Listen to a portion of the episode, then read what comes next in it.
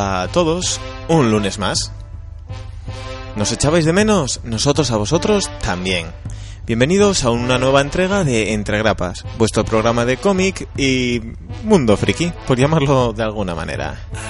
Bienvenidos a una cita más con todos nosotros, un equipo dispuesto a entreteneros durante la próxima hora y media. Está sintonizando el 105.8 de la FM, aquí en Radio Chena. Podéis contactar con nosotros, como siempre os digo, a través de nuestro Twitter, arroba entregrapas, nuestro correo electrónico, entregrapas, arroba outlook.es o a través de nuestro Facebook, en www.facebook.com barra entregrapas. ¿Que por qué estamos aquí otra vez?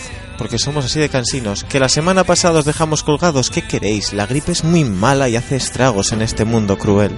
Pero aún así, estamos aquí una semana más con un equipo de excepción. Vamos, lo mejor de cada casa. No hay nadie mejor que este panda de gente que tengo delante para hacer lo que tenemos pensado hacer y entreteneros. Buenas a todos, chicos. Buenas. Hola, hola. Os veo concentrados, todos con vuestros papelitos delante hoy. Bien, bien, bien. Sí. Laura escribiendo, que veo lo tuyo llegar con la sección y tener que escribir es todo uno. Ya.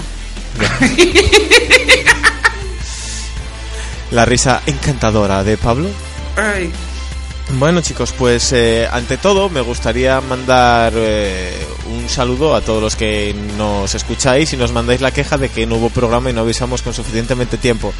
A los cuales me gustaría decir, ¿tiempo de qué? A ver, tío, o sea, en serio, es un programa de radio. Si no podemos venir el día que grabamos, no te puedo avisar antes porque es cuando me entero de que no podemos venir. Me alegra siempre, claro. No obstante, un salido, un, un salido. Era desde por la mañana, ¿eh? Un salido que nos molesta ya temprano. Un saludo a que ese simpático oyente que me mandó esa bonita sugerencia de ¿pero por qué no grabasteis? Pues estamos mal, hay gente enferma, eh, venir aquí a moquear los micros no es plan. Eh, pobres micros. Y venir dos personas a hacer un programa tampoco era plan. No. O sea, porque podía acabar siendo un ligero desparrame de emociones y, no sé, un sálvame deluxe en toda regla. Bueno, ¿qué tal esta semana? ¿Venimos todos bien, bien de salud? Sí. Mejor, sí. Sí, acá mejor, como respiráis al menos, ¿no? Sí. Mejor, sí. Al menos hay pulso. Sí. Bueno, anda, vamos a poner una nota de humor y de emoción a esta semanita que llevamos que, que la actualidad a veces supera la ficción. Vamos a empezar, por poner un ejemplo, al que no veo porque le da el brillo en toda la cara, así que es un hombre reluciente. Mi querido Adrián. El hombre reluciente, tío. Es un hombre reluciente, tío. O sea, te veo y te veo brillante. Se suena a villano de Jessica Jones, por lo menos. por lo menos. Es genial, cada vez que Pablo se ríe ve unos picos en los niveles de audio. Temblor. Sí, sí, sí, o sea, si fuera, si fuera un sismógrafo era un 10 en la escala Richter. Sí, sí, sí. Y, y me quedo tan pichi, ¿eh? No, no, no. ¡Huir! ¡Yumanji! Un día estoy por traer un vaso de agua al estudio a ver si pasa como las pisadas del T-Rex, que esto empieza a vibrar. sí, sí. Bueno, vamos allá a ver si empezamos ya sin más dilación a, a hacer algo. Venga.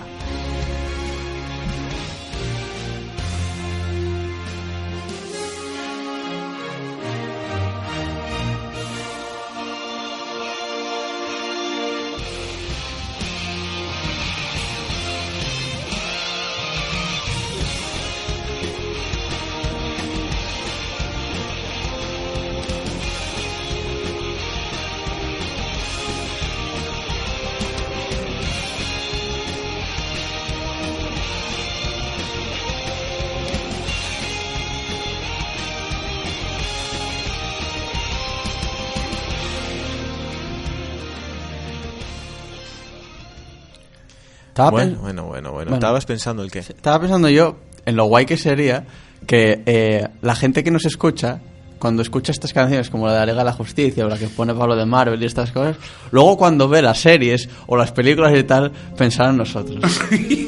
Que- Ese Sería muy momento en guay. el que O sea, piensas. Tú vas al cine, tío, y te metes a ver Iron Man 25 y suena ahí la música, chon, chon, chon, chon, Marvel Studios, tal. "Eh, como en Integrapos.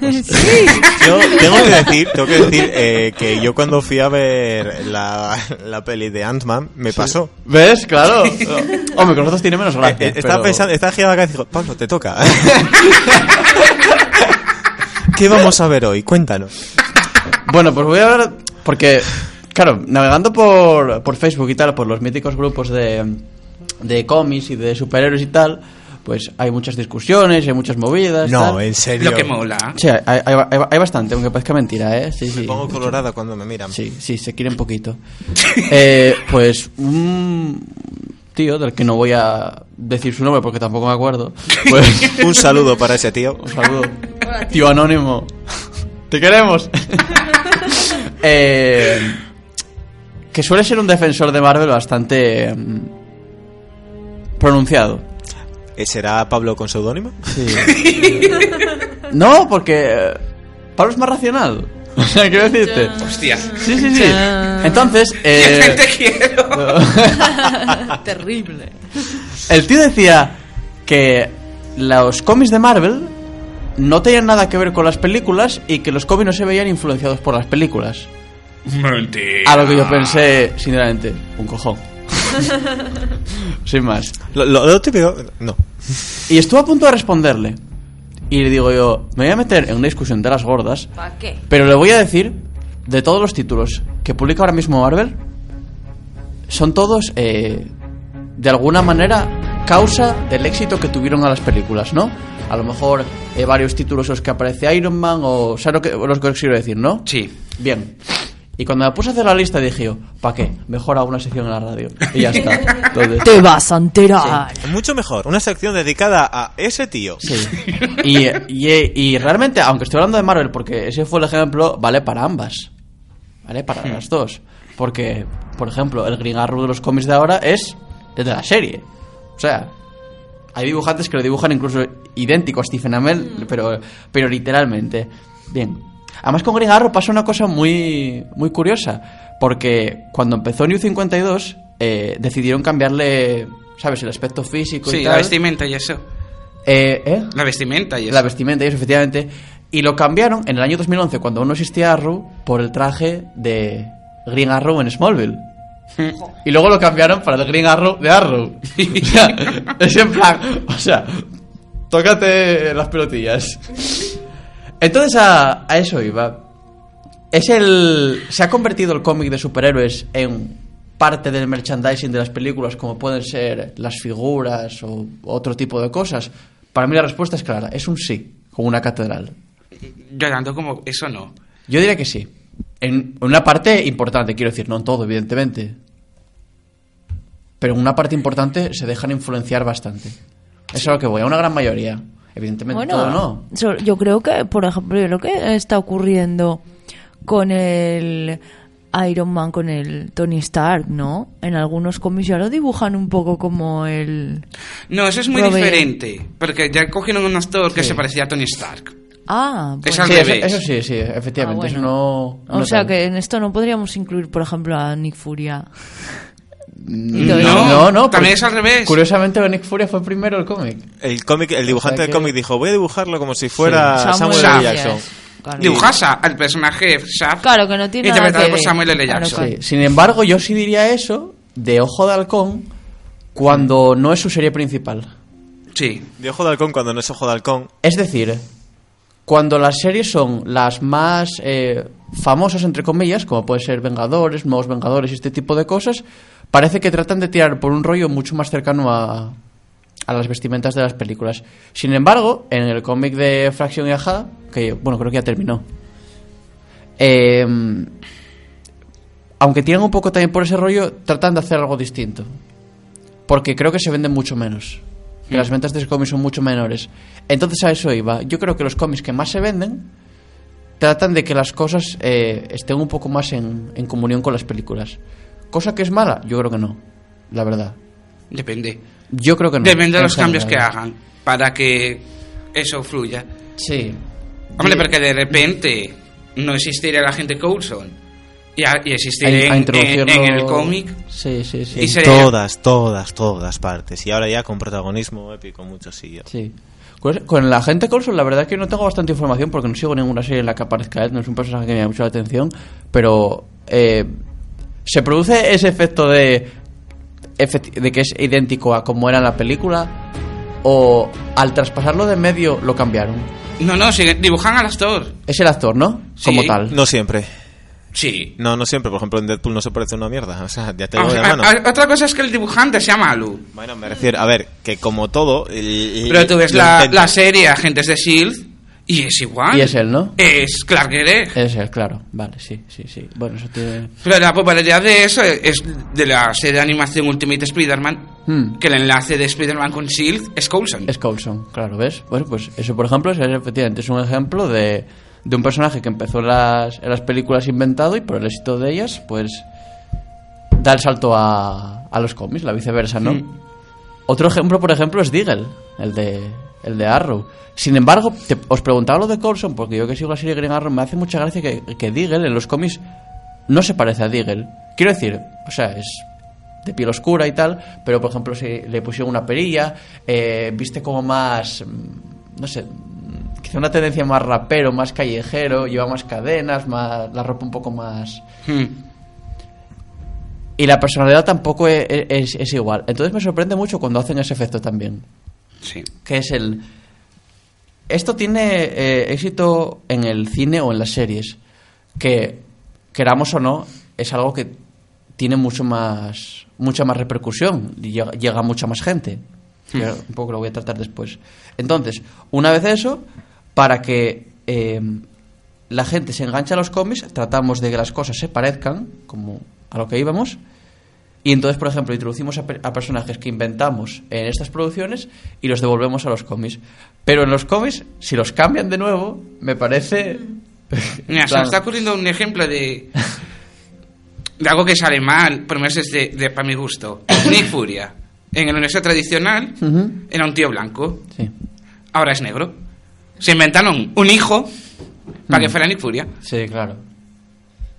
Sí, es verdad, es verdad, tienes razón. Y eso me parece patético. Dices tú, "Ah, eso- vamos a ver, ¿qué necesidad hay Oh. de traer a Nick Furia? Sí, hombre, lo más, lo, más, lo más gracioso en ese sentido es lo de que también tenga el parche en el ojo, ¿no? Sí. O sea, entonces, en plan- Es que es igual, Sí, es como si dibujaran a Samuel L. Jackson de joven claro, y ala. claro. Pero, claro, eh, a eso es a lo que iba. Entonces, que, que queramos o no, eh, las películas y tal llegan, llegan a mucho más público.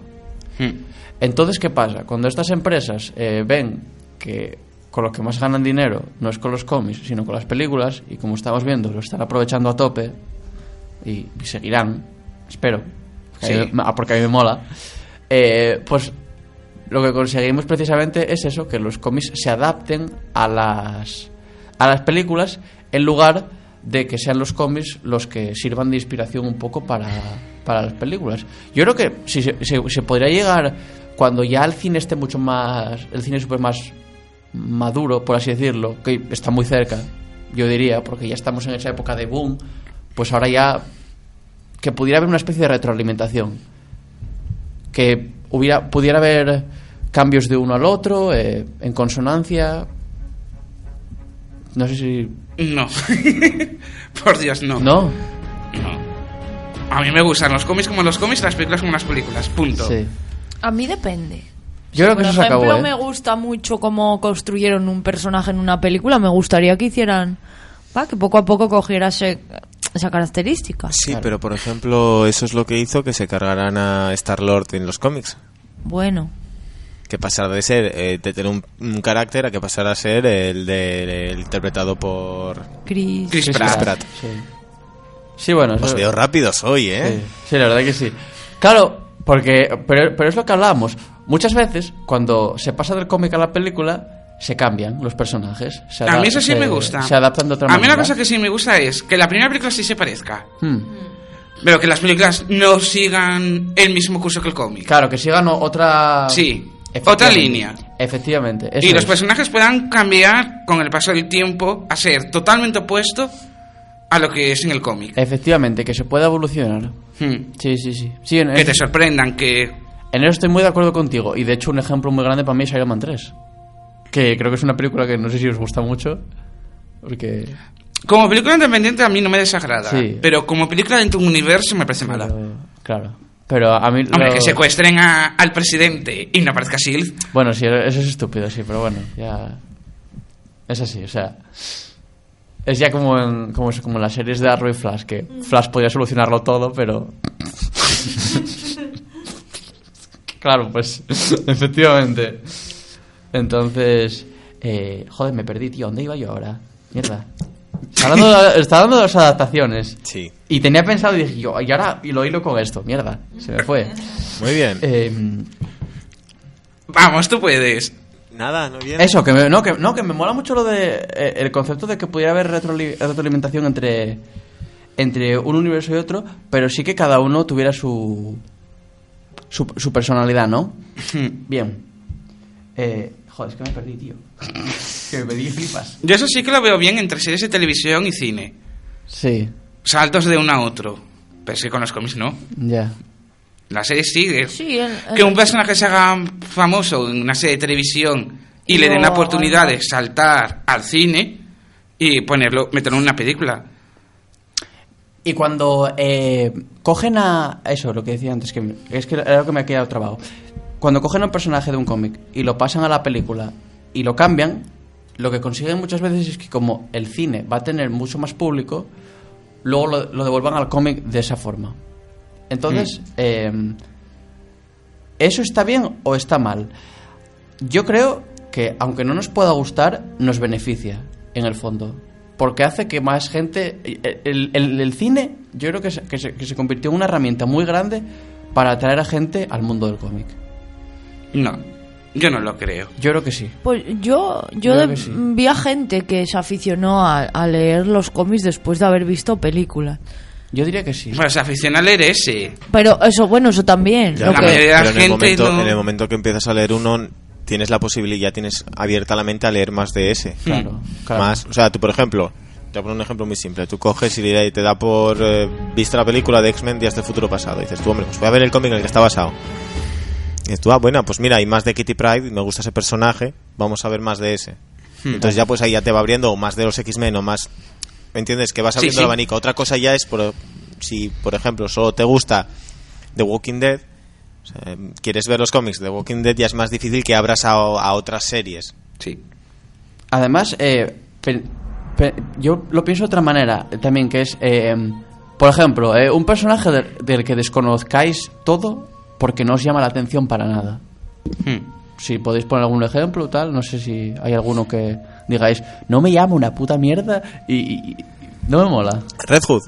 Red Hood, vale, efectivamente. Imagínate que ahora hace una película Red Hood donde es eh, bastante distinto a como es en el cómic y te llama la atención. ¿No te molaría entonces decir, joder, pues ojalá los cómics fuera así? Hombre, si lo hacen que mole ya, es que ojalá... cuando- ¿Ves? ¿Ves? Claro, es que hay que ponerse... A mí me pasó en Arrow con, con Roy Harper, con Arsenal. Yo odiaba ese personaje en los cómics. Pero- Pues a mí Arsenal me encanta. a mí no me gustaba, pero nada, pero nada, pero nada. Y sin embargo, el cómic dije, joder, pues... mola. Pero Gracias con lo que la tú dices también puedes hacer una grandísima cagada. Puedes, Hombre, hacer, los- claro. puedes hacer cuatro fantásticos. Sí, puedes hacer que odies a un personaje que te gusta. Soñé que veía esa peli. y luego te suicidaste. Sueños traumáticos. Era muy mala, pero tenía la música de origen, entonces... Los sueños, sueños. Cosas de los sueños, efectivamente. Ay, Dios mío. Claro, entonces creo que hay que verlo desde, desde todos los puntos de vista, pero yo creo que, que en general el... eh, mira, poner un ejemplo eh, en una entrevista a Carlos Pacheco, es un autor que creo que nos gusta mucho a todos, decía él, eh, yo cuando empecé a leer cómics, los- bueno, imagino que en los años 70, 80, no sé, la verdad, eh, las sagradas escrituras, decía él, era lo que habían empezado eh, Stan Lee, eh, Steve Ditko y compañía, ¿no? Claro, los que moldearon el universo, más. el universo Marvel, ¿no? Eh, pero ahora las sagradas escrituras para él, o sea, como, como él lo ve, aunque a él no le gusten, son las películas. Que son las películas, en cierta manera, los que, los que dictan el camino a seguir. No digo que los cómics tengan que ser exactamente iguales, pero sí el camino a seguir. Y luego otra cosa. Eh, si os fijáis, muchas veces se aprovechan eh, cuando del, del cómic al cine tratan de adaptar una saga libremente, por, en la mayoría de los casos, para volver a hacer esa misma saga en los cómics. Sí. Sí.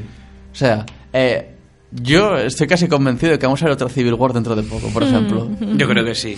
Y ya nos están bombardeando con no sé cuántos cómics de Batman pegándose con Superman. o sea que. Otra vez. Otra vez. O sea, que es en plan. Pues eso.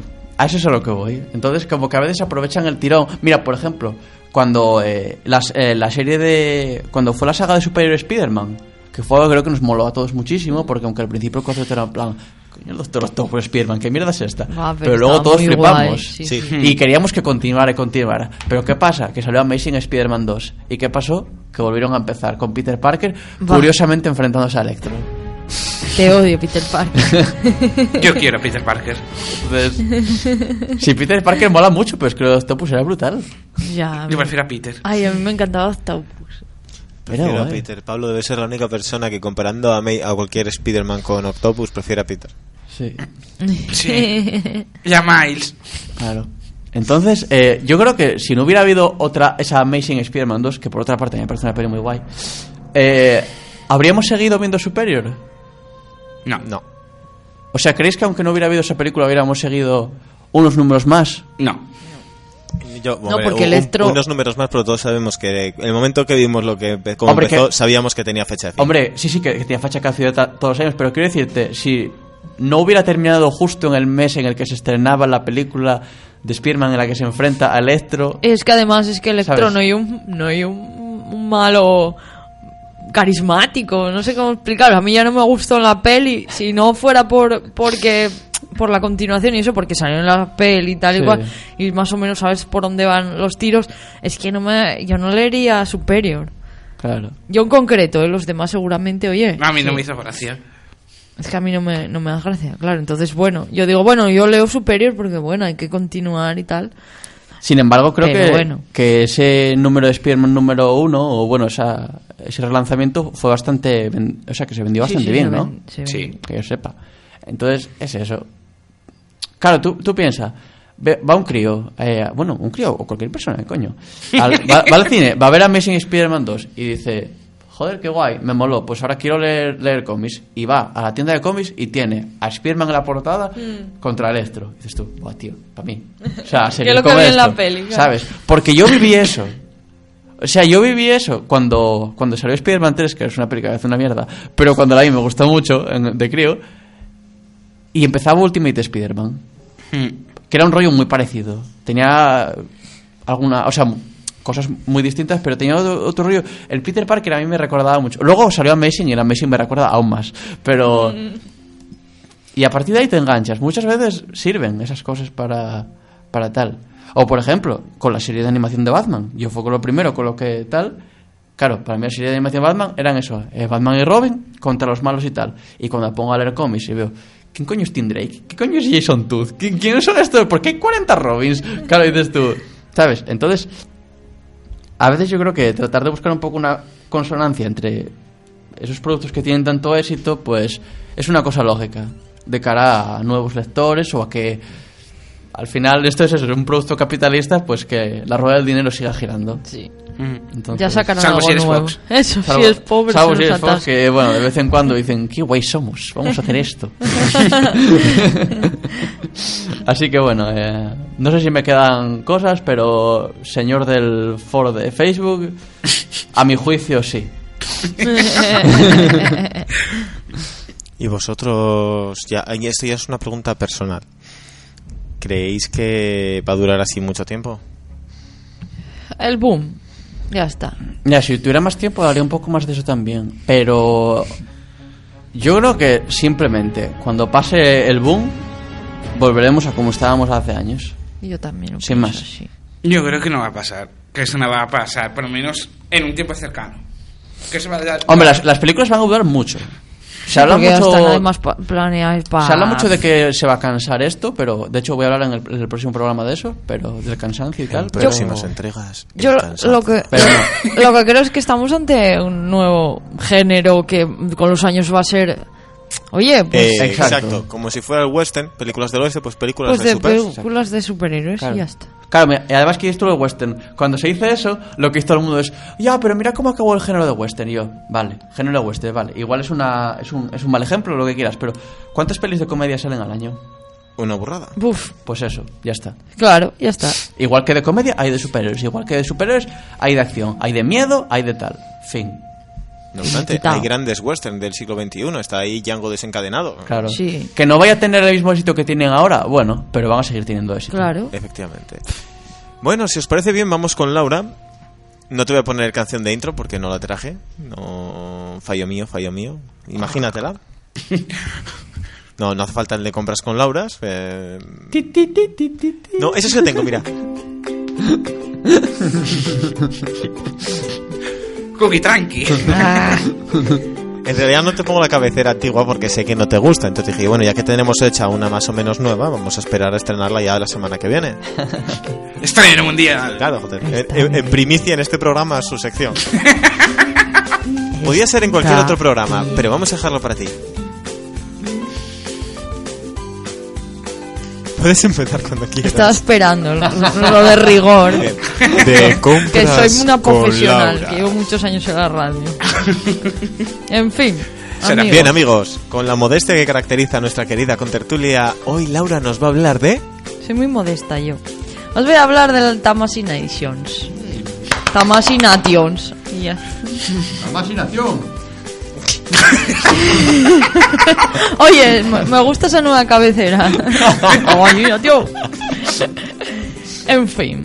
Será fin, como decía antes Pablo. Corre más un galgo que un delfín. No te oigo muy bien, sube el volumen tú. Te, tú Corre tío. más un galgo que un delfín. Eh, vale. bueno, pues.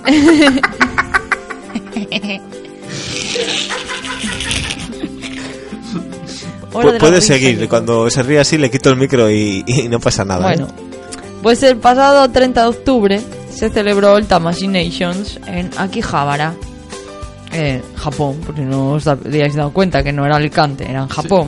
en Eh. Podría ser aquí en. Pola, en que está al lado, o en Villablino, está, pero va a ser que no.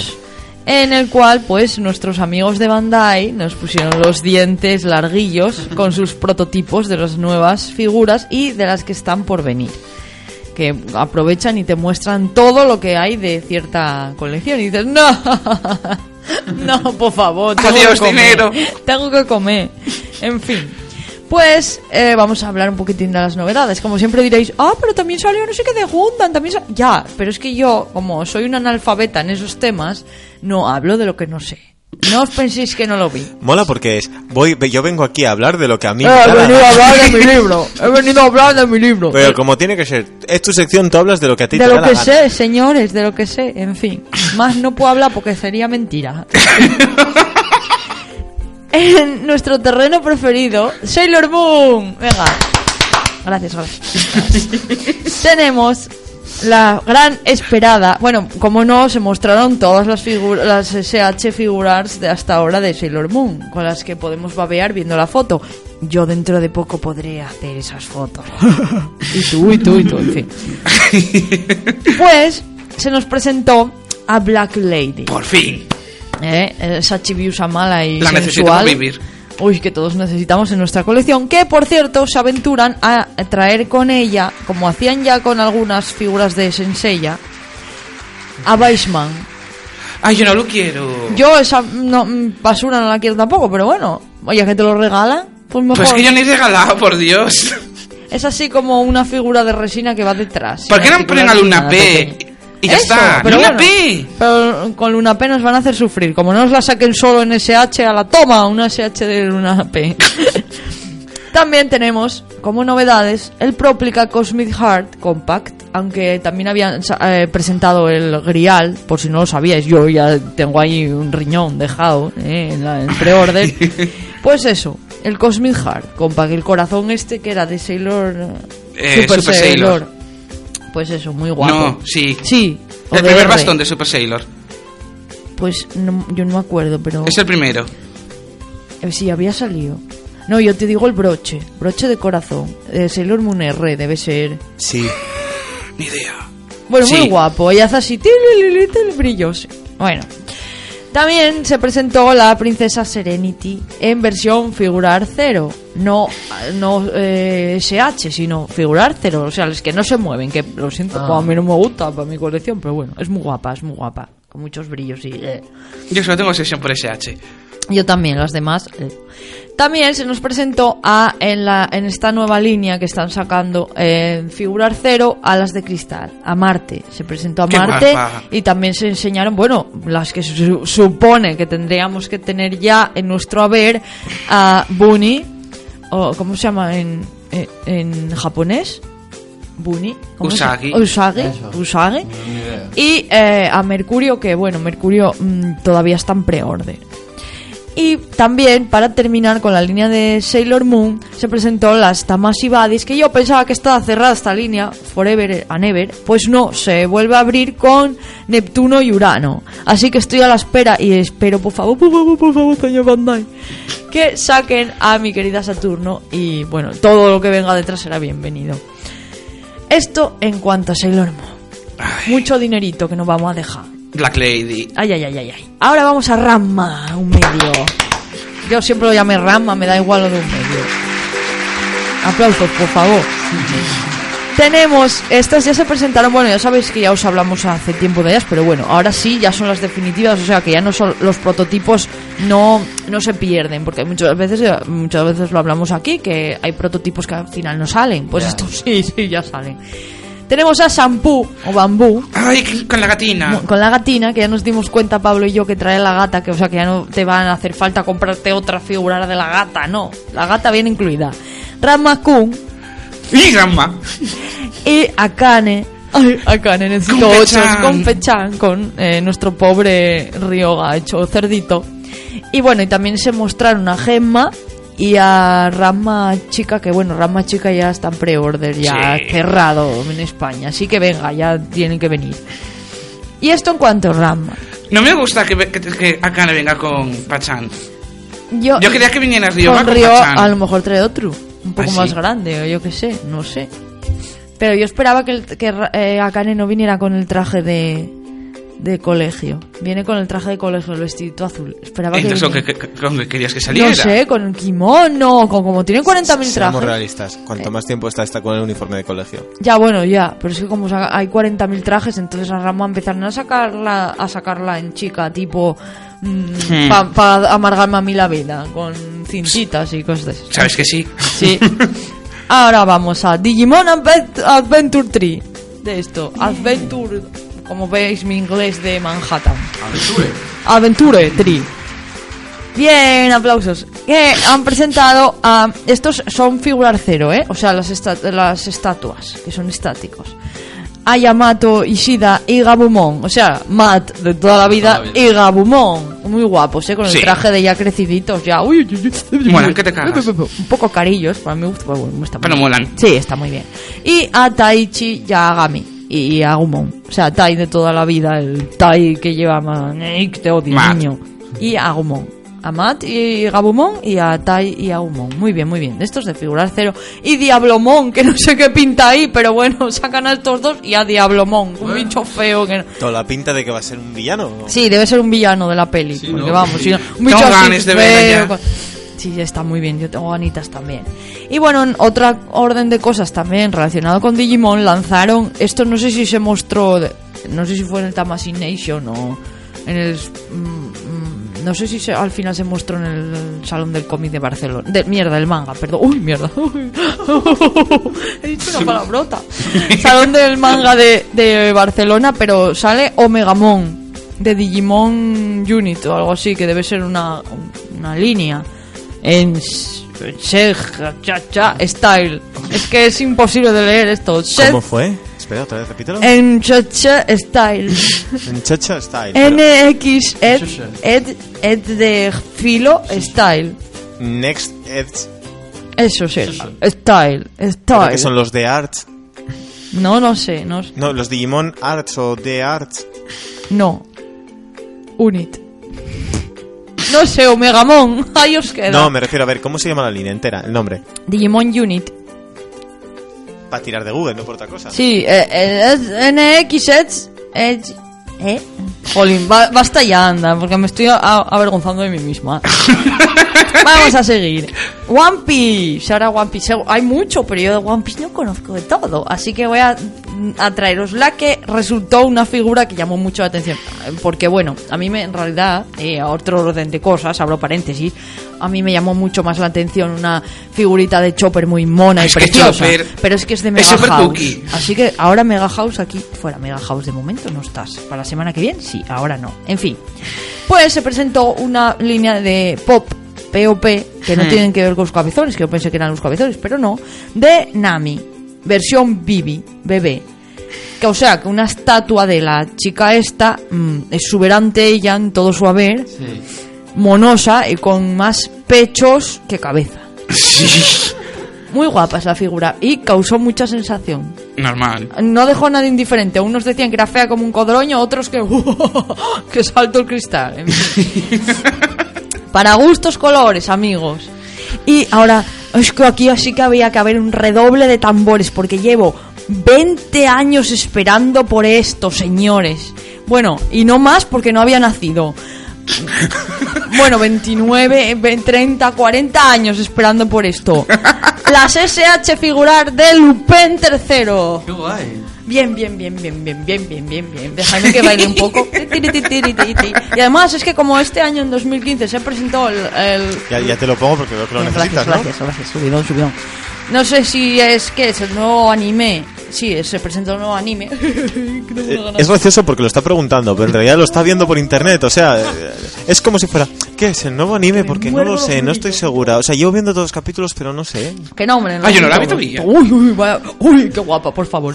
Bueno, en fin, pues como eso, hacen, creo que hacen 30 años, ¿no? Del anime o algo así, pues hicieron.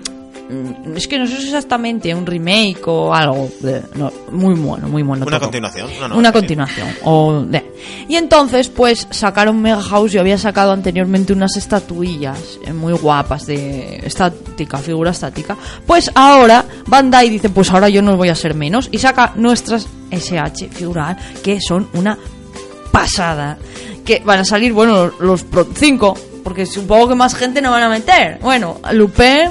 Ten, ten- ten- ten cuidado, que como, las, como vendan, Ya, ya. te sacan a Lupin de cualquier manera. Eh, eh, ahora mismo, por ejemplo, lo sacaron con la. Para el 2015 cambió y vuelve a salir con la chaqueta azul y la corbata roja, que estuvo saliendo hasta hace 20 años o así, ahora al revés, con la chaqueta roja y, y la corbata azul. Pues por eso lo imitaba este guaje eh, Conan, el detective Conan. Bueno, pues eso, sacan a Lupin, a Yu- Yujiko, era.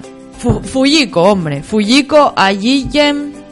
Jigen, Sí, Goemon y Zenigata. Bueno, los cinco protagonistas. Si no lo sabéis, mm, merecéis. mm, bueno, veila, anda, veila. Vedla, vedla. Vedla que no os. Vamos, una pasada. En fin, vamos a otro orden de cosas. Senseiya. Tiri. Aplaude, hombre, aplaude, Adrián. Si no queda otra. Aplaude. Venga. Que tenemos aquí novedades en Solo of Fall. Así. Oh, oh, Solo of Fall. La línea que te va a sacar perras hasta que estén en la tumba.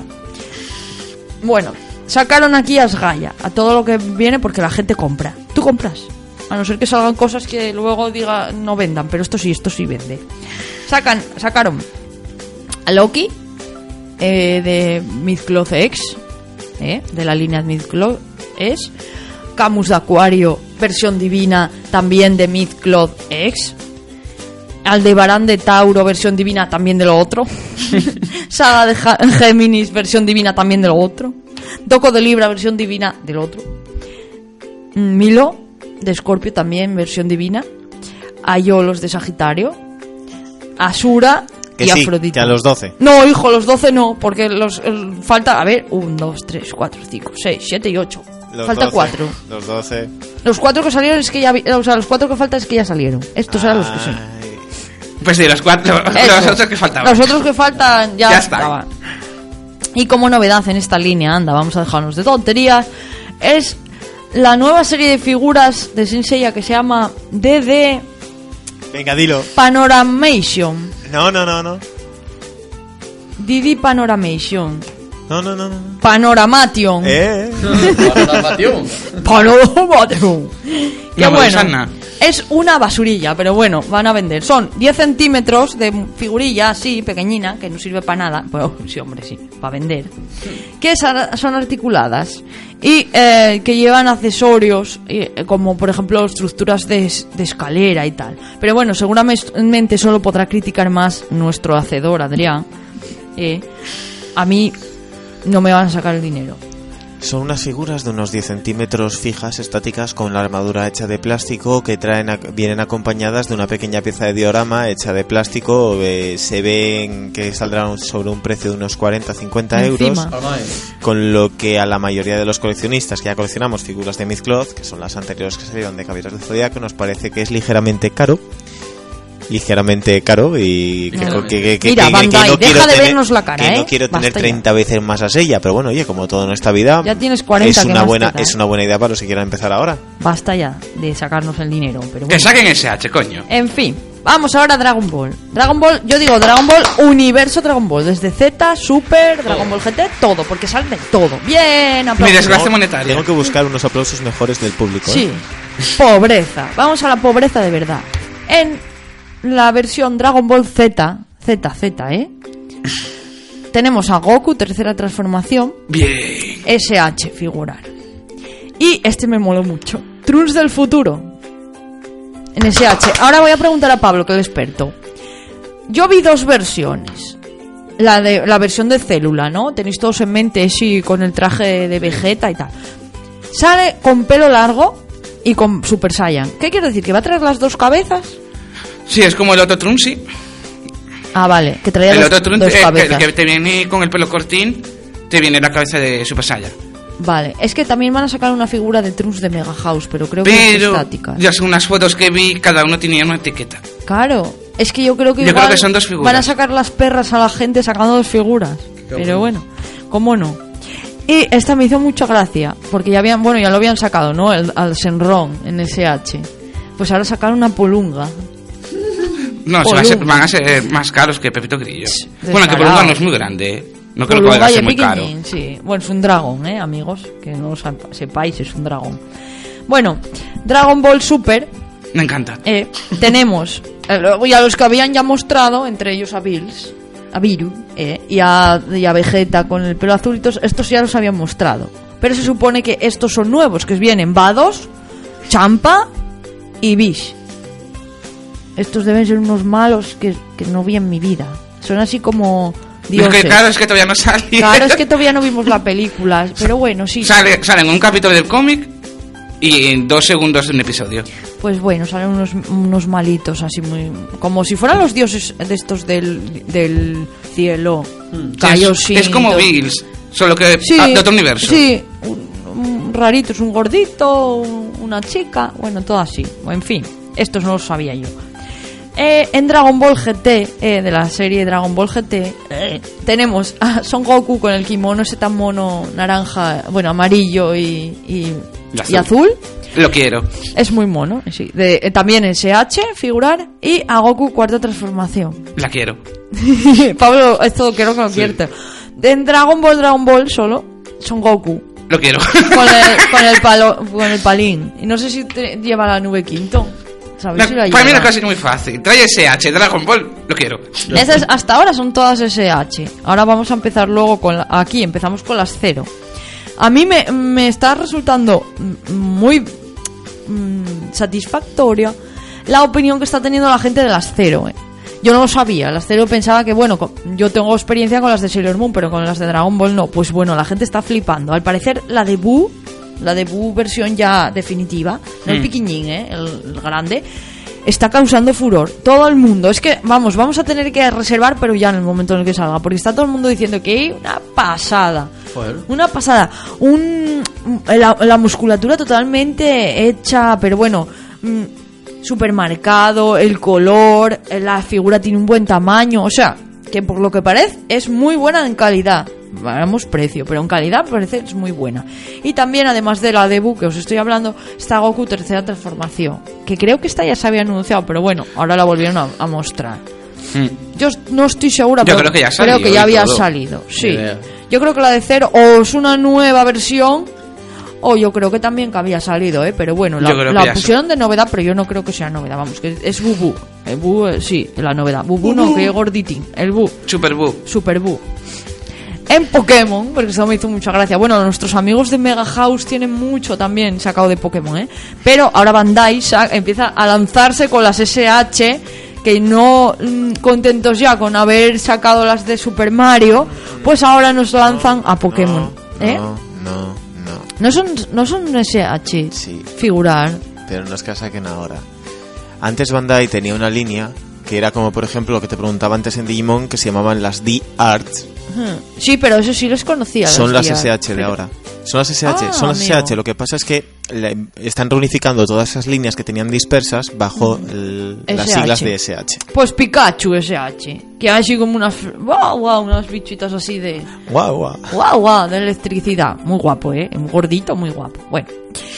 y ya para para terminar, os voy a decir lo que más está llamando la atención. Bueno, de Star Wars sa- sacaron también bastante, pero es que no estoy, seg- no estoy segura si lo sacaron o, o están mostrando lo que había, eh, porque solo vi imágenes. Y siguen, y siguen saliendo. Y yo había hablado ya en otro anterior programa eh, de invierno de la- del año pasado.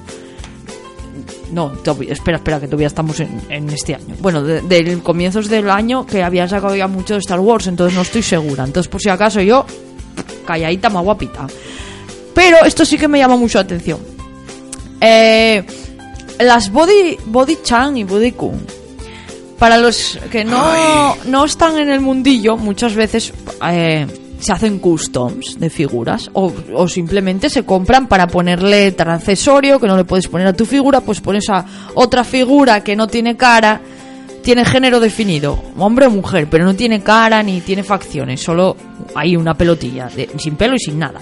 Que puedes utilizar para hacer custom tú, o eso, para ponerle una armadura o lo que quieras y que pose, porque posan muy bien. Tiene más de 30 articulaciones. Yo al principio pensaba que era la muestra de cómo van a ser los nuevos cuerpos de las SH. Entonces yo no lo sé si son así, pero son una pasada. Y bueno, eh, puedes adquirirlo, que se puede comprar como una es muy- figura normal. No mire el precio, pero no deben ser muy tampoco muy baratas, ¿eh? Tampoco muy caras, pero bueno, rondarán los 30 y algo euros. A ver, la versión que viene sin nada, más o menos como una desecho normal. Sí. Y Es la que versión que deluxe, que es la de que viene con la pistola, el ordenador y Sí, sí, tal, eso, eso traigo lo que sí, sí. unos un poquito más. Sí, es que, por ejemplo, la versión deluxe incluye 17 manos.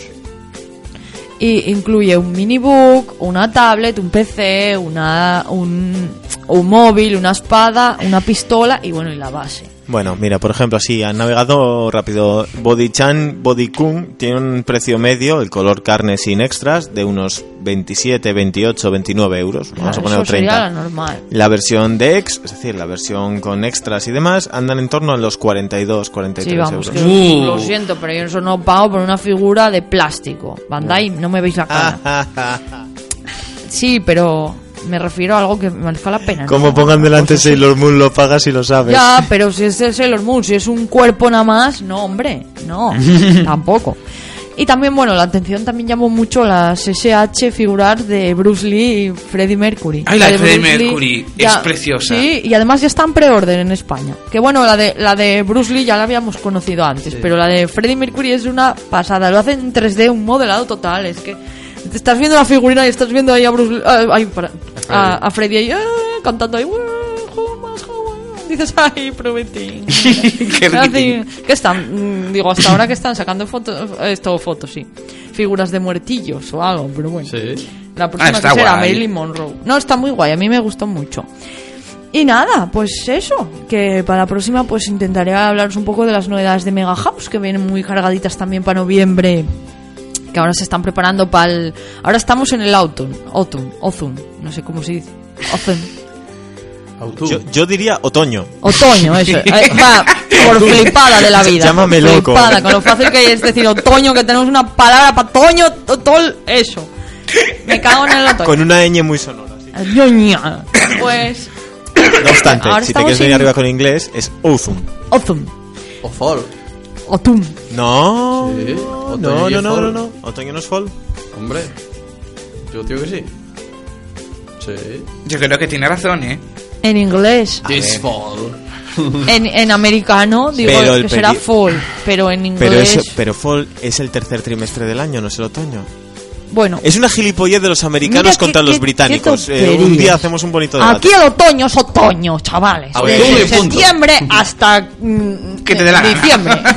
hasta que deje de hacer frío. Hasta- perdón, hasta que empiece... Bueno, hasta Somos que empiece a Asturias, aquí nunca Aquí deja de invierno, hacer frío. siempre estamos invernalia, en fin. Pues eso, que Mega House está sacando también muchas cosas muy guapas. Y entonces están aquí concentrando, que lo sé yo, eh. Guau, guau, poderes sobrenaturales, bla, porque están concentrando todo para lanzarnos un Kamehameha de verdad en toda la cara en diciembre, cuando nos presenten todo lo de invierno y nos digan llorad.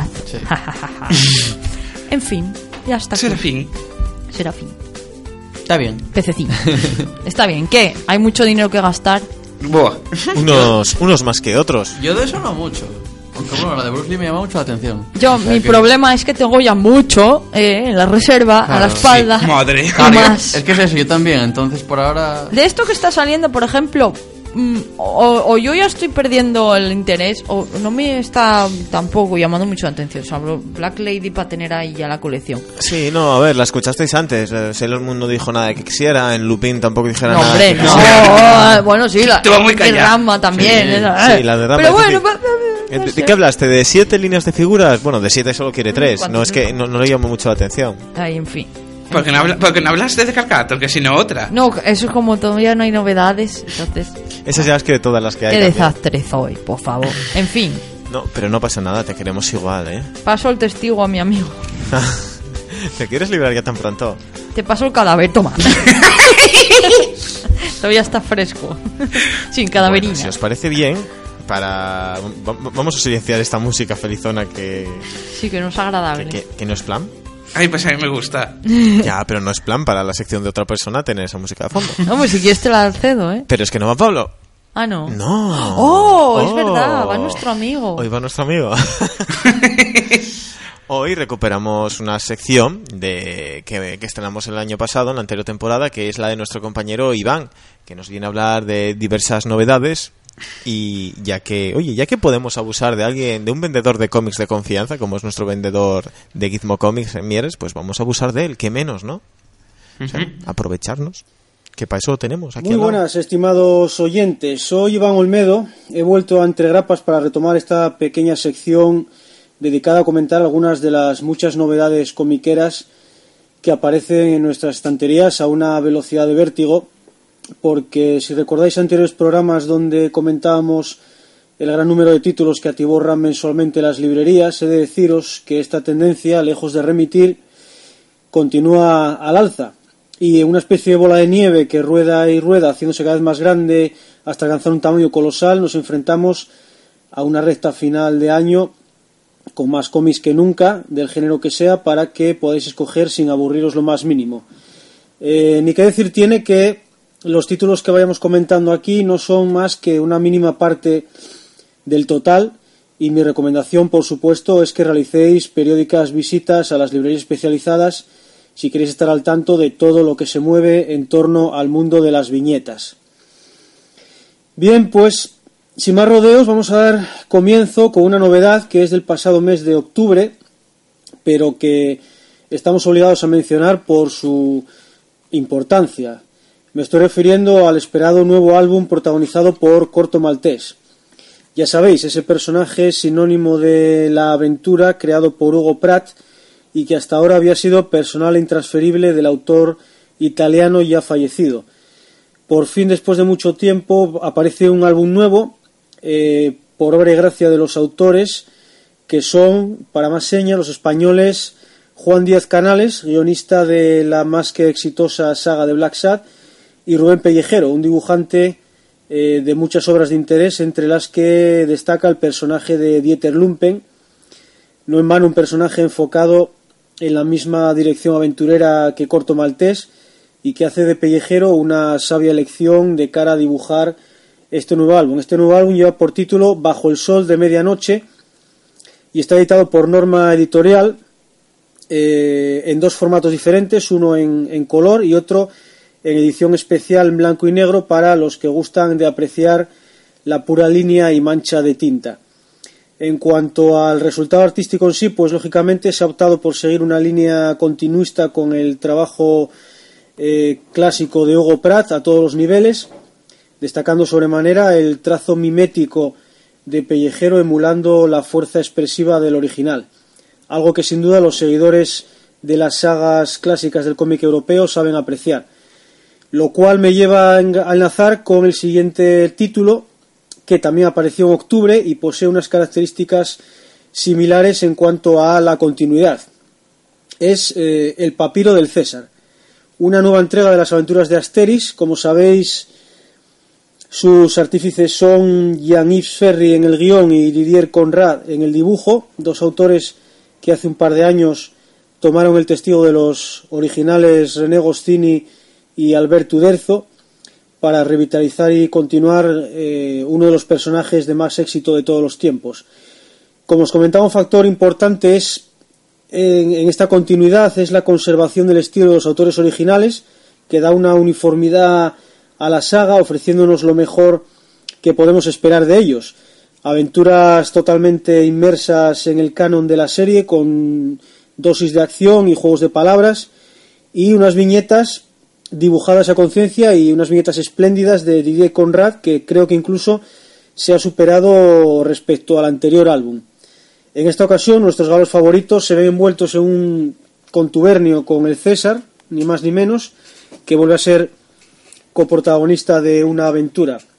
Las referencias y los juegos de palabras antes citados están obviamente puestos al día, muy pegados a nuestra actualidad y con nuevos personajes y cuando tengáis este cómic entre vuestras manos y lo leáis sabréis a qué me refiero. Bueno, mmm, cambiamos un poco de rumbo y dejamos las aventuras tradicionales del cómic europeo para entrarnos en otros terrenos de la mano de la editorial Caramba, Caramba es en realidad un sello independiente dentro de la editorial Stiberri, un sello dirigido por Manuel Bartual y Alba Dietem, y que se ha especializado en publicar autores españoles con un cierto cariz humorístico, respondón unas, y unas características muy personales. En estas definiciones entra Jorge Monlongo, un autor madrileño con un estilo muy reconocible, al que recordamos en sus colaboraciones en la ya inexistente revista El Manglar, y que ahora publica eh, un nuevo título que es No me pegues que llevo gafas, una obra todo color que viene a ser, según el texto de la contraportada, una fábula hipster, un sueño húmedo de modernos de provincias, un viaje desde el brunch al gin tonic premium. Eh, desde luego es un cómic que llama la atención, nada más ojearlo, en un formato cuadrado muy manejable y con unas páginas muy legibles que, en definitiva, es un buen ejemplo de género costumbrista en nuestros tiempos poblado de tipos con barba, tipas de armas tomar, blogueros, bares de moda y demás. Eh, apuntad el nombre, Jorge Monlongo, un autor a tener en cuenta y a seguir en el futuro. Saltamos ahora a la editorial Aleta, que desde hace una temporada viene encargándose de publicar en nuestro país los títulos de la editorial norteamericana Valiant, entre ellos, por ejemplo, Archery Armstrong, XO Manowar o Eternal Warrior. Ahora amplía su escudería, vamos a decirlo así, con un nuevo título que es Rai y su primera entrega Bienvenido a Nuevo Japón. Se trata de un cómic futurista mm, que transcurre en Japón en el año 4001, casi nada. Eh, una nación liderada por una inteligencia artificial y que tiene también un campeón, un guardián guerrero y espiritual que es el Rai del título. La serie está escrita por Matt Kint y el responsable del dibujo es Clayton Crane, un artista estadounidense que ha trabajado para Marvel, Image y la propia Valiant y que basa su trabajo en las técnicas de pintura digital, obteniendo un resultado bastante espectacular en cada página. Este primer volumen de Aleta contiene los cuatro primeros números americanos con un arco argumental completo. Eh, y ahora pasamos de los superhéroes de la ciencia ficción más avanzada a un escenario muy diferente. La editorial Panini, eh, tras regocijarnos con aquel gigantesco tomo integral de Torpedo 1936 de Sánchez Abulí y Jordi Bernet, remata la faena con otro tomo, algo menos gigantesco, que recupera las otras obras que han cocinado el dúo de magníficos autores en colaboración. El título genérico de este tomo es Serie Negra e incluye obras como Historias Negras, Ab Irato, Snake y De Vuelta a Casa, trabajos con bastantes años a sus espaldas y diferentes referentes genéricos que van desde el western al género negro, por supuesto, e incluso también hay algo de esto a la ciencia ficción. Todas estas obras fueron publicadas en su momento por editoriales como Totain, Glenat o Norma y son un magnífico recordatorio de la osadía de Abulí como creador de historias sin ningún tipo de límites en cuanto al exceso y el bucear en las profundidades del alma humana y de Bernet como maestro auténtico en el dominio del pincel, de las escenas de acción, de la puesta en página y de mil recursos más. Eh, vamos, en definitiva, una compra que merece mucho la pena. La editorial Kraken, que anda últimamente publicando en nuestro país los cómics del juez nos trae por fin un cómic inédito del mismo y muy reciente.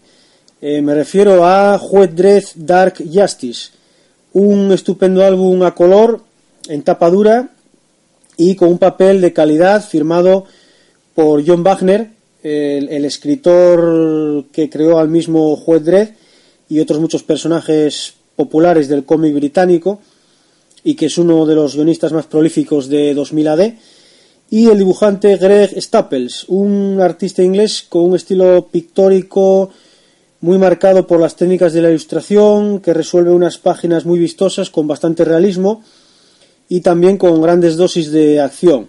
El plato fuerte de esta nueva historia es la vuelta del juez muerte, un personaje creado también por John Wagner, que causó un gran impacto entre los lectores hace años cuando debutó en una magnífica saga dibujada por Brian Boland, que todos recordamos, los que la hemos leído, lógicamente, donde este superdemonio eh, de una dimensión alternativa aparece junto a sus compañeros, que no dejan de ser una versión de los cuatro jinetes del apocalipsis.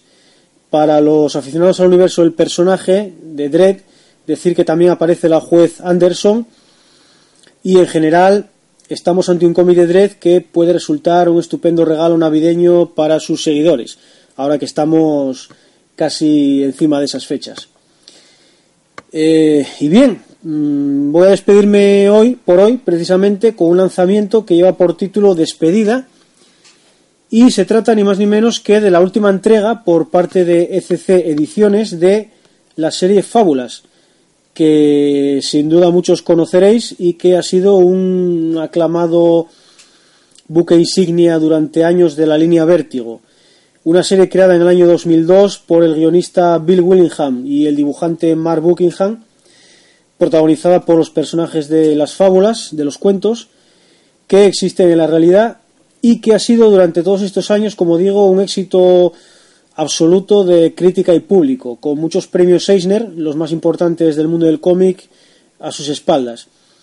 Los autores eh, han querido clausurar la serie por todo lo alto, con un número 150 más extenso de lo habitual, que es el que nos ofrece ECC en esta edición española, y estando bien acompañados por otros artistas invitados del calibre de Jin Ha, Neil Adams, Steve Lealoa, Teddy Christensen, Brian Talbot y otros muchos que han puesto su granito de arena para que sea una despedida memorable. Por cierto que la serie termina aquí, pero la misma ECC Ediciones está editando desde hace un tiempo unos lujosos tomos eh, recopilando todo fábulas eh, cronológicamente y sin duda es una lectura que no puedo dejar de recomendar porque va a sorprender mucho a todos aquellos que no la conozcáis. Bueno, pues hasta aquí hemos llegado por hoy. Espero haberos dado alguna pista que os resulte útil para encontrar una buena lectura comiquera.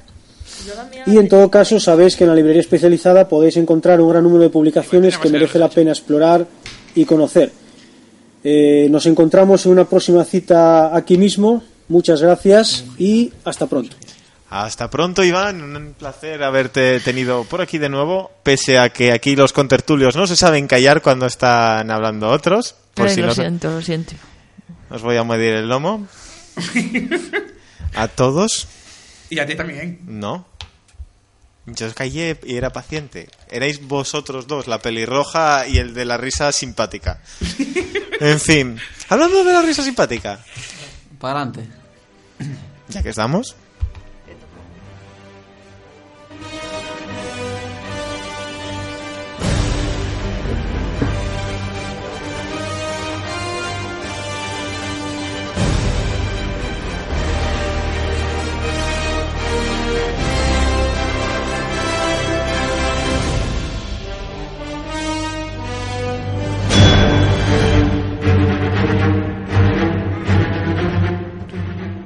Bueno, pues hoy os voy a hablar de, de Jessica Jones. Ya sé que se estrena la serie en Netflix dentro de cuatro días. Cuatro, ¿no? Hombre, a ver, se estrena el 20, estamos a 16. Vale, sí. Cuatro días. Bueno, pues os voy a hablar de lo que es el, ella en el cómic. Queda lo que es un anuncio de Antena 3. Sí. Cuatro días y Cuatro volvemos. días y. Ay, Dios, no puedo. Sí, en plan cuatro minutos. Sí, sí. Y luego otros cuatro. Bueno, pues en el año 2001 Marvel crea un nuevo se- sello orientado a un público más maduro llamado Max. Bueno, este sello más maduro yo no lo veo, la verdad, lo veo igual, solo que Punisher mata. lo único, por lo demás, podría seguir el- Mata y se ve. Tampoco ya que se vea tanto, ¿eh? Más que en lo normal, que mata y no se ve nada. Bueno, sí, un poquito más. Bueno, pues la primera serie de este sello es guionizada por el grandísimo Brian Michael Bendis y su nombre es Alias y su, protagon- y su protagonista Jessica Jones. Aunque en un principio la que iba a, a protagonizar esa serie iba a ser otra Jessica, Spider-Woman, Jessica Drew. Solo que no les interesó y dijeron, ala, no, invéntate a alguien. Y fue, bueno, la invención de Jessie. Bueno, pues la... La Jessie, va a decir otra vez. Yo sí. La La Jessie. Ahí la. Jessica Campbell, que es su nombre real, nace en Forest Hill, Nueva York, y estudia en la secundaria Milton, bueno, donde se enamora en secreto de Peter Parker. Oh, jolín, cómo liga. ¿Qué dices tú? ¿Cómo te puedes enamorar de Peter Parker? Ha sido tonto. el esa pila arañil que pa' qué. No, antes. Ah, antes. Es- es antes sea no tiene nada. Que que no, que no, hija. Así es que luego es alcohólica, normal. No. Usándote Peter Parker. Suele pasar. Bueno, pues un día de regreso a casa sufre un accidente chocando contra un convoy militar que transportaba productos químicos. En dicho Joder. accidente muere su familia y ella queda en coma. Vamos, lo normal en Marvel. Sí, sí, típico. Marvel crea un superhéroe. ¿Qué le pasa? Producto químico familia muerta. Y los camiones. Y Joder, los camiones. Que no se puede ser superhéroe de Marvel con padres. Sí, sí, sí. Como Disney con las madres. Es que yo buscándolo. ¿Quién tiene padres? Sobran. Y luego Batman no lo supera. Claro. Sí, son todos. Ay, no tengo padre, soy un llorón. Supéralo. Que ya tienes. Joder, pero en. Bueno, pues cuando se recupera de- del coma este, bueno, se da cuenta de que tiene poderes. Jolín. Que vuela, tiene fuerza, resistencia. Y bueno, y poco después es adoptada por la familia Jones. De Ah. ahí lo de Jessica Jones. Claro, claro. Pobrecita. Aunque es muy mayor para cambiarse el apellido. Eso de eso cuando eres pequeño. Ya. Pero bueno. Bueno, Sí, porque ya tenía edad para enamorarse de Peter Parker, que no le gustaba a nadie. Son americanos, ellos lo hacen cuando les da la gana. Bueno, sí. Bueno, pues cuando un día es testigo de una pelea entre Spider-Man y el hombre de arena, decide ser igual que Speedy y hacerse una heroína llamada Joya. Uh, Vamos, Joyita. Bueno. Que Selina ve a Batman y dice, Sí, quiero ser como él. Yo quiero ser como él, efectivamente. Y bueno, ya como heroína es secuestrada por el hombre púrpura. joder. Es que el hombre púrpura. ¿Ves por lo que decía antes lo del hombre resplandeciente? Sí, claro. El Sí, hombre bueno, el púrpura, hombre chico. púrpura lo que es es un tío que expulsa unas feromonas y obliga a hacer a la gente lo que quiera. Bueno, lo que le obliga a hacer es ir detrás de Daredevil para cargárselo. y cargarse a cualquiera que se encuentre por su camino. Y bueno, pues estando bajo este control mental, ataca a la bruja escarlata ya que va vestida igual que Daredevil. Oh. Dices, te vamos a ver, confundes Mira las tetas. a una tía medio desnuda What the fuck?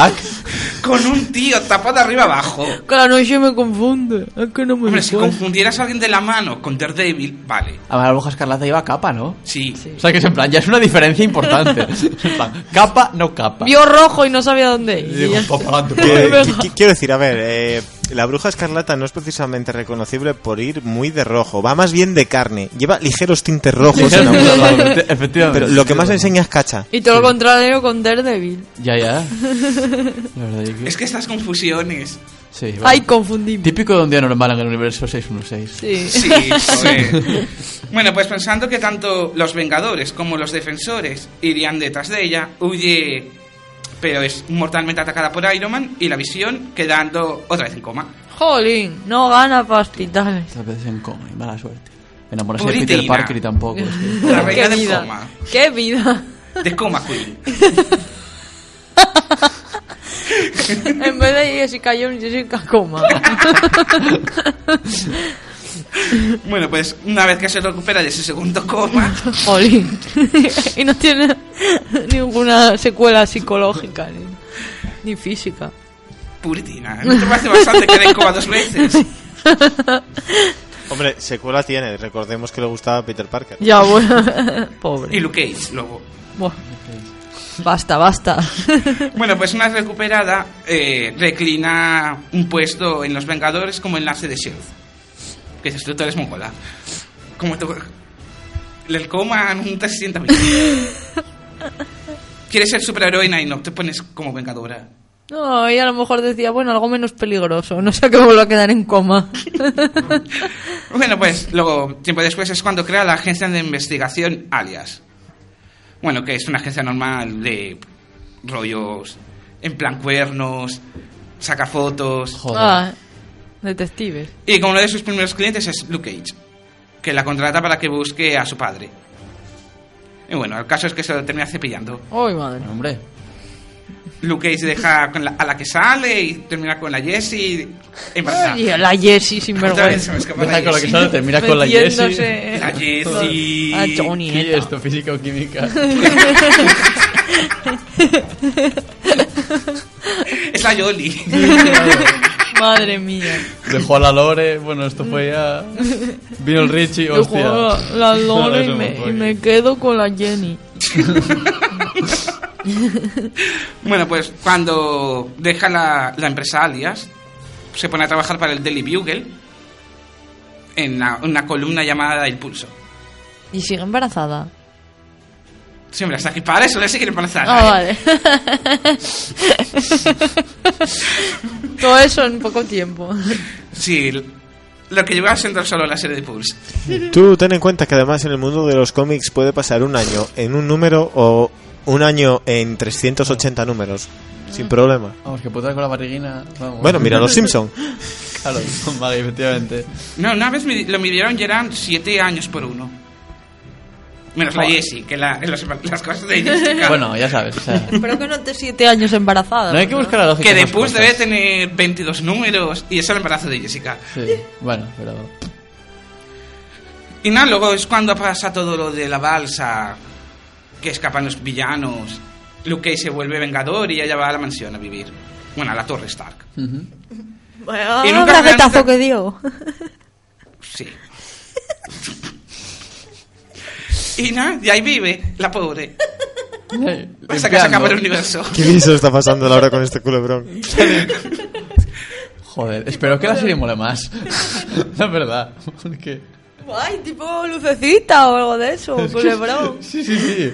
Es que es culebrón. Es que es terriblemente culebrón. Y mucho. O sea, mucho. Joder, no sé la palabra. Que hay mucho Spider-Man de por medio, quiero decirte. Que mucha unión con Spider-Man. La Jenny. ¿Sabes? Sí. Que Hombre, si Peter Parker, que si. El eh, Google. eh, siendo el personaje, digamos, más icónico, Sí. es normal que esté muy unida a él. Ya. Una mujer. Una araña. Un embarazo. Ocho años en la Torre Stark. Limpiando y con, música de de, con música de Pasión de Gavilanes. Bueno, anda, yo creo que hasta aquí llegamos. Hombre. Hombre, yo creo que la, la serie lo que tratará es eso, del hombre púrpura, que ella descubrirá que le estuvo mangoneando en el cerebro y se irá investigándolo. Sí. Y habrá Y al final- crossover con Dar- Daredevil. Sí. Sí, Daredevil saldrá por ahí, fijo. Se supone que en un, en un episodio sale. Sí, sí. Bien, bien. Ah, Cuando recuerda que le mandó a por Daredevil y le pegó a la bruja escarlata. Vaya escandalosos que soy, la madre. Sí. Sale la Olsen. Hola. Plaza. Toma, Daredevil, toma. Bueno, ¿lo dejamos aquí ya o tenemos que Sí, Vamos a dejarlo aquí por, por nuestra salud mental y si os parece bien, vamos a hablar ya directamente de las noticias. Pondría la intro, pero no me apetece y está muy lejos y Venga, dura para tiempo. Y, y es que, aunque parezca mentira, nos queda poco. Ay, bueno, anda, vamos con opiniones. Vamos a empezar, ya que nos faltó hoy nuestra experta en cultura asiática. Si os parece bien, vamos a hablar algo de manga. Y es que parece ser que piratear un manga de piratas sale muy caro. ¿Eh? Piratear el manga de One Piece, Ah. piratas, sale muy caro porque el 13 de noviembre el periódico japonés Yomiuri Shimbun informó que la policía de Kioto, especializada en combatir crimen cibernético, arrestó a cuatro hombres como sospechosos de infringir las leyes de la propiedad intelectual japonesa, el copyright de toda la vida.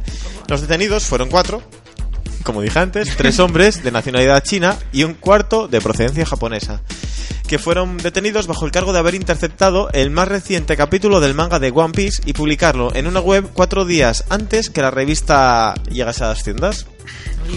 Los tres sospechosos extranjeros de nacionalidad china habrían actuado, según las sospechas de la policía, con un cuarto individuo, el repartidor de 69 años natural de Saitama, que se dedicaba a la distribución, el cual interceptaba el número 49 del semanario en la trayectoria entre la imprenta a las tiendas. A continuación, habría facilitado ejemplares de la revista a estos tres detenidos para su escaneo y posterior publicación en el sitio web Mangapanda permitiendo que se leyera el último capítulo de One Piece varios días antes de su publicación oficial. Joder. Me imagino el percal. Joder, oye, Porcelain. oye, mira, señor. Hoy paisano. Voy a- te voy a dar aquí dos durillos si me, si me coges aquí el capítulo este del paisano. Qué mierda me mandarán, pero bueno, por dos durillos. Oh, oh, no. Oh, Según publican medios japoneses, los cuatro arrestados niegan los cargos que se les imputa, habiendo declarado, o sea, habiendo declarado textualmente el repartidor japonés imputado que él solamente entregaba las revistas de manga sin ninguna otra finalidad. Yo no vi nada. Si bien es cierto, no es el primer caso de pirateo que conlleva arrestos en Japón. El periódico japonés Yomiuri Shimbun también destacaba que es la primera vez que un sitio alojado en el extranjero y dirigido a un público no japonés es descubierto, o sea que los cazaron infraganti, los pillaron en bragas, como se suele decir. Luego, bueno, pues por hablar así de alguna de, de estas tonterías de cuando nos aburrimos, ¿de, de qué hablamos? Bueno, vamos a hablar de alguna cosa. Bueno, pues como, por ejemplo, Panini introduce el formato Marvel Saga en España. ¿Qué, qué quiere decir esto? Bueno, pues una excusa, por llamarlo de alguna manera, para poder volver a sacar los números más... eh, más necesitados o menos, menos reimpresos de, entre otras cosas, Spider-Man. Será un formato que andará a caballo entre el Marvel Deluxe y el 100% Marvel. Es decir, tapas blandas y relleno de calidad, por decirlo así. 30 pavos cada tomo, vamos. No, dicen que va a ser un precio económico. Económico. Son tomos de 160 a 192 páginas. La primera serie, la única 29 abierta de momento, será Amazing 29, Spider-Man. Que empezará con la etapa de Straczynski, pero que continuará más allá del Un día más, que fue lo último que se editó en tomo. Qué guay, esta es que yo no lo tengo entero. Sí, ni tú ni tú, tú y pocos, que es por lo que nos vamos a lanzar por ello. Y por no lo tengo entero, quiero decir que tengo de Bucky Black y punto. o sea, que fue justo. Que, te falta todo Straczynski. Antes de un día más, justo. Muy bien. o sea que. Luego, bueno, pues eh, todos sabemos que dentro de poco se estrenarán las series que suplirán a las principales con la mid-season. Una de ellas es Lucifer, la adaptación del cómic homónimo que nace de las páginas de Sandman, que aquí hablamos hace tiempo de eh, el demonio que se aburre y abre un bar en la tierra. Sí. Vale, pues eh, después de visualizar el piloto que se filtró y tal y cual, tengo que decir que me sorprendió gratamente que se inventaron todo. O sea, no tiene nada que ver con los cómics. Yo no lo vi, no me llama la atención. Se- A mí tampoco. vale, va, va a ser, bueno, va a ser. El piloto básicamente es una serie de procedimen- procedimental típica policíaca, como Vale. Bones, como Castle o como cualquiera de estas, solo que con el demonio. Quita bicho. Bueno, entretenido, de estas para rellenar. ¿Qué van a hacer? ¿Otro sobrenatural? Quita bicho. Porque sobrenatural es en plan Bones, CSI y todo esto, pero con sucesos paranormales y Mm. magia y esas cosas. O sea que... No, o sea, no, Realmente- Sobrenatural se separa bastante de eso. Sobrenatural es más a lo, por comparar con alguna, es a lo Arrow, es unos dos tíos luchando contra el mundo, en plan masacrar porque sí. Cuando digo Bones es que hay un policía con una investigación clásica de policía Ah, vale. respetando las normas, tal, Ah, vale, tal, vale, tal, vale, tal. vale. Caca. No, Kaká es el que juega en el Madrid antes. Bueno, siempre es divertido cuando estamos así hablando y decimos, no, no, porque Batman le puede a no sé quién, porque no sé quién le puede a tal igual. Pero cuando dice Michael Keaton, es tú, hostia, pues vamos a hacerlo noticia. Y es que Michael Keaton dice que Batman puede patearle el culo a cualquiera, incluido Hulk. Y se queda tan pichi, porque oye, es el mejor detective del mundo. ¿Qué no va a poder hacer Batman? Superar la muerte de los padres. Todos, Sí, sí. Dando eso... Todos sabemos que en su momento fue un Batman que sorprendió a todo el mundo con su interpretación y que aún hoy en día son muchos los que lo consideran como el mejor de los Batman. Sí. Michael Keaton cumplió sobradamente como el Caballero Oscuro y desde su debut como el personaje en 1989, sí, en el 89 y en su secuela en el 92 nunca ha terminado de desvincularse de él, se le ve que le quedó en la patata. En una entrevista reciente concedida a ABC Radio, los locutores le preguntaron al veterano actor que quién ganaría entre una película, entre una película, madre mía, entre una pelea entre su Batman y el Hulk de Mark Ruffalo. Y Keaton no se lo pensó y vamos, ahí, venga, lánzate para adelante y tira con sentido humor. Y, dice- y sus palabras fueron, todos necesitan parar de hacer la pregunta de quién ganaría a quién. Batman le patea el culo a todo el mundo. Y si no dejan de preguntarlo, yo lo haré. Bruce Wayne lo hará. Tengo que decir, eh, lo siento por Michael Keaton, que a mí como, como Batman me mola mucho, que eh, una cosa es decir que Batman podría vencer a Hulk y otra que su Batman podría vencer a Hulk. Porque su Batman, el ortopédico, que, que llevaba la, la máscara esta pegada a los hombros, que para moverse tenía que, ¿sabes? No podía girar el cuello y dices, claro, vas a enfrentarte al de Mark Ruffalo hecho por ordenador super guay.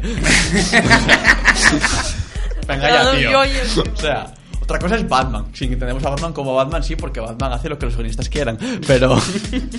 Pero el de Michael Keaton, no. Sería simpático ver cómo gira la cabeza para ver qué le viene por detrás. Sí, sí, en plan. ¿Sabes? Girarse entero y parecía Robocop, ¿verdad? Ay, pobre. Claro. ¿Por qué? ¿No creéis que... ¿Vosotros quién creéis que ganaría en un combate de Batman de Michael Keaton contra el Hulk de Mark Ruffalo? Hulk, joder. Repito, es que Hulk está hecho por ordenador, puede hacer de todo. Pero quiero decir que el, el Batman de Michael Keaton mataba des- descaradamente, o sea, le, Joder, si mataba y la de discusiones que tengo yo por internet. No, no mataba. Vete a tomar por el culo. le, le pegaba bombas a la gente y los empujaba. eh, Es que. Era brutal. y se queda tan pichi eh, para sí. que luego digan que Batman es pacifista. Es que, claro, es en plan, bueno, pues. Bueno, pues... Es que se pegaba con Jan Nicholson y Danny DeVito. O sea, quiero decir. Tampoco es mucho reto físico. Hombre, yo creo que si la No pasa pregunta... nada porque tener la coraza pegada. Y Danny DeVito, el pobrecito, tenía el barrigón. Joder, no llegaba a pegar las hostias. Que el brazo no le llegaba más allá. Y tenía los dos pegados, o sea, es que. Puto Michael Keaton, tío. Un saludo para Michael Keaton, que seguramente nos está escuchando hoy. ¿Cómo osas, Michael Keaton? Vamos al tío. Yo me gustaría mandarle ánimos, me gustaría ver ese combate. ¿Por qué no? Sí. Yo creo que hasta Adam West podría ganarle a Hulk. Adam West se movió mejor. Tenía más movilidad espinal. A- al menos bailando el Batusi. Efectivamente. Ay, va- Dios. Eso no lo podía hacer Michael Keaton. Es una cosa que nos Es que gustaría. la verdad que físicamente los Batmans hasta ahora realmente. Son ortopédicos. Sí, son ortopédicos. Luego estaba Val Kilmer, que no sabe hablar. George Clooney que, bueno, en fin. De George Clooney, déjalo. Y Christian Bale que sí que molaba, imponía y todo eso, pero, wow, ¿sabes? No, no. Llegaba Ben y le daba por el culo, tío. El problema que tiene Batman es que la armadura mola mucho, pero Claro. es una armadura que no te puedes menear. Por eso el de Ben Affleck va a molar. Porque puede hacer de todo. Bueno, A ver. Solo falta que actúe bien. Pero quitando eso... Hombre, ya sabemos que va a correr. Sí, sí, sí. O sea Es que- Ben Affleck. Efectivamente. otra cosa es que sepa doblar la, que tenga movilidad de la espalda. Sí, que sí, que sí. Ben Affleck es guay, verás. Hombre, todo sea que también es verdad que podemos ver un Batman hecho por ordenador. Con la cara de Ben Affleck. Con el culo la cara de Ben Affleck, de, de barbilla. Pobre Ben Affleck. Bueno, chicos, pues. Ya voy a dejarlo aquí por finalizado, principalmente porque se acabó el tiempo hace un rato. Ya Oh. estamos marcando así por encima. Oh. ¿Por qué? Porque somos así de guays. Porque Molamos. vosotros lo merecéis. Porque que sabemos que queréis escucharnos más y más y más tiempo. Así que si queréis escucharnos más, date un paseo por nuestro Facebook en facebook.com barra entregrapas y disfruta de todo el catálogo de tontas y tontunas que tenemos por ahí. También puedes contactar con nosotros en arroba entregrapas a través de Twitter o en nuestro correo entregrapas arroba outlook.es donde nos puedes preguntar por qué no emitimos los programas como nuestro amigo el oyente. Porque no nos dio la gana que estábamos griposos. Saludos, amigo, lo sentimos. No volveremos a estar enfermos. ¿Que ¿Cuándo nos vais a volver a escuchar? Pues si nada cambia, la semana que viene estaremos aquí a la misma hora en el 105.8 en Radio Chena. Así que chicos, un saludo a todos. A ver si la semana que viene os venís así de simpáticos, que os veo muy subidillos a todos. Disfruta del fin de semana. Que Pero a- fue todo por el, por el viejo ese japonés. Sí, el señor de los 69 años. Que robaba. Yo quiero recalcar que era un señor de 69 años que 69. vive, que está trabajando todavía. O sea, luego decimos de la prejubilación y las jubilaciones, pero sus 70 años y trabajando de repartidor con su bici por ahí por todo Japón. Es que pobre hombre, Y pirateando. Y encima pirateando, que luego dicen que es la juventud la que anda por ahí pirateando. Ay, señor. Hasta mañana, chicos. Adiós. Bye. Y a todos vosotros, ya sabéis, tenéis una cita con nosotros el lunes que viene. Adiós.